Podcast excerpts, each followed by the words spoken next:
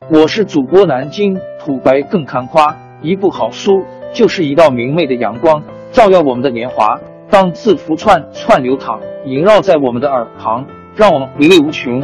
天津上元书院又和你们见面了，欢迎您的收听。听众朋友们，大家好！开讲前先打个小广告，作为主播，你们的关注和打赏是对我努力工作认可的结果。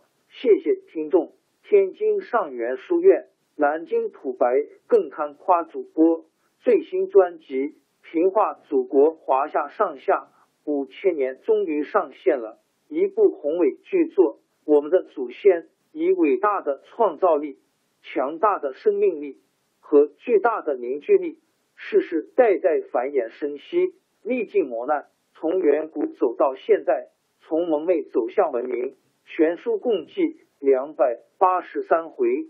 作为播客，我劳动我所得，付费的有声书来了，你愿意为此花钱花时间吗？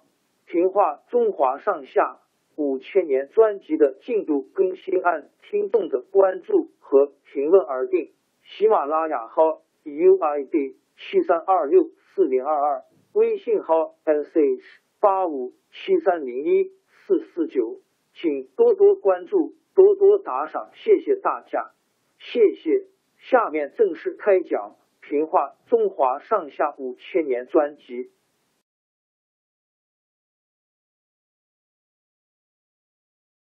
蒙古、南宋联合灭掉金朝以后，南宋乘机出兵，想收复开封、河南一带土地。窝阔台借口南宋破坏协议，进攻南宋。打这以后，蒙宋双方不断发生战争。到窝阔台的侄儿蒙哥即位后，派他弟弟忽必烈和大将兀良合台进军云南，控制了西南地区。公元一二五八年，蒙哥分兵三路进攻南宋，他自己亲率主力进攻河州（今四川合川），忽必烈攻打鄂州（今湖北武昌）。另一路由兀良合台率领，从云南向北攻打潭州（今湖南长沙），准备三路会师后直取临安。蒙哥的军队进攻河州的时候，河州宋江王坚和全城军民奋起反抗，坚守河州东面的钓鱼城。蒙古军把钓鱼城围了五个月，还没有攻下来。蒙哥却在攻城的时候被炮石打中。受了重伤，回到大营不久就死了。忽必烈正向鄂州进兵，还没过江，得到蒙哥的死讯，有人劝他赶快回到北方去争夺汉位。忽必烈说：“我奉命来攻打宋朝，哪能空手回去？”忽必烈观察了沿江的形势，就派几百人的敢死队当先锋，强渡长江。宋兵没有防备。果然溃败，蒙古兵就大举渡江，把鄂州围住，警报一个接一个送到临安，把南宋王朝震动了。宋理宗命令各路宋军援救鄂州，又任命贾似道担任右丞相兼枢密使，到汉阳督战。新任丞相贾似道原是个不学无术的浪荡子，靠他的姐姐是宋理宗的宠妃。才得了官位。他当上官后，什么事都不干，经常带着一批歌女在西湖上喝酒作乐。有一天晚上，宋理宗在宫里登高眺望，看到西湖上灯火通明，就对左右侍臣说：“这一定是四道这小子。”侍臣知道宋理宗宠着贾似道，就凑去说：“别看他年纪轻轻，喜欢玩乐，他的才能大着呢。”这回宋理宗要他上汉阳前线督战，他只好硬着头皮去了。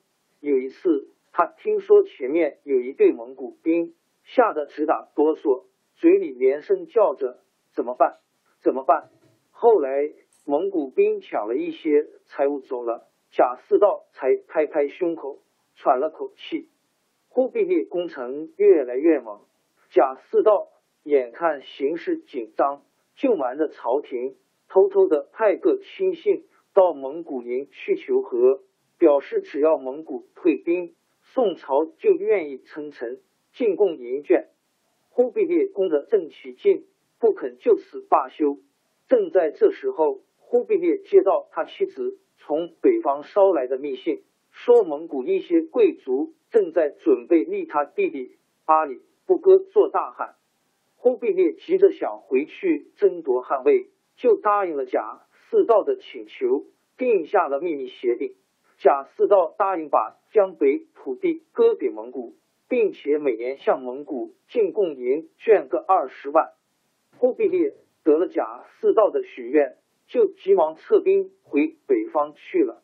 贾似道回到临安，把私自订立合约的事瞒得严严实实。却抓了一些蒙古兵俘虏，吹嘘各路宋军取得大胜，不但赶跑了鄂州的蒙古兵，还把长江一带敌人势力全部肃清了。宋理宗听信了贾似道的弥天大谎，认为贾似道立了大功，专门下一道诏书赞赏他奋不顾身，指挥有方，立刻给他加官进爵。忽必烈回到北方。得到大多数蒙古贵族的支持，即了大汗位。他想起了在鄂州跟贾似道定下的合议，就派使者郝金到南宋去，要求履行合约议定的条件。郝金到了真州（今江苏仪征），先派副使带信给贾似道。贾似道一听郝金要到临安来，怕他的骗局露馅。赶快派人到真州把郝金扣了起来。忽必烈听到这个消息，气得要命。那时候蒙古内部发生了内讧，忽必烈的弟弟阿里不哥跟忽必烈争夺权力，发生了战争。忽必烈全力对付阿里不哥，只好暂时把南宋一头割起来。贾似道靠欺骗过日子。居然做了十几年的宰相。宋理宗死后，太子赵齐因 Q 即位，就是宋度宗。宋度宗封贾似道为太师，拜魏国公，地位高的没人能跟他比。贾似道一面故意要求告老回家，一面又派亲信散播谣言，说蒙古军又要打过来了。刚即位的宋度宗就苦苦留他。这样一来，他的地位就越来越高了。杜宗专门给他在西湖阁里造了一座豪华的别墅。贾似道每天在阁里过着享乐的生活，朝政大事都得由官员到别墅去找他决定。忽必烈稳定了内部，打败了阿里不哥以后，在公元一二七一年称帝，改国号叫元，这就是元世祖。元世祖借口南宋不执行合约，派大将刘整、阿术出兵进攻襄阳，宋军连战连败，襄阳城被围了五年。贾似道把前线的消息封锁起来，不让宋度宗知道。有个官员上奏章向宋度宗告急，奏章落在贾似道手里，那个官员马上被革职了。有一天，贾似道上朝的时候。宋度宗问他：“听说襄阳城已经被蒙古兵围了几年，怎么办？”贾似道故意装出惊讶的样子说：“蒙古兵早就给我们打退。陛下从哪儿听来这种消息？”杜宗说：“刚才听到一个宫女说起，散朝以后，贾似道查明了那个透露消息的宫女，找个借口把她杀死。打那以后。”宋度宗再也听不到蒙军进攻的消息了。襄阳在蒙古兵围攻下越来越危急，贾似道却每天躲在他阁领别墅里。有一次，有个亲信官员去找他，他正趴在地上跟他的几个侍女斗蟋蟀。那个官员拍拍贾似道的肩膀说：“这难道也是国家大事吗？”贾似道玩的正起劲。也没当一回事。襄阳终于被援兵攻破了，南宋王朝大为震动。这个时候，贾似道要再瞒也瞒不住，就把责任推给襄阳守将。把手将革职了事。元世祖看到南宋这样腐败，决定一鼓作气消灭南宋。他派左丞相伯颜率领援兵二十万，分两路进军，一路从西面攻鄂州，另一路从东面攻扬州。这时候，宋度宗病死了，贾似道拥立了一个四岁的幼儿赵显迎西安做皇帝。伯颜攻下鄂州，沿江东下，直取临安。贾似道一面带领七万宋军驻守芜湖。一面派使臣到与元营求和，伯颜拒绝议和，命令援军在长江两岸发起进攻，宋军全线崩溃，贾似道逃回扬州。到了这个时候，南宋灭亡的局势已经无。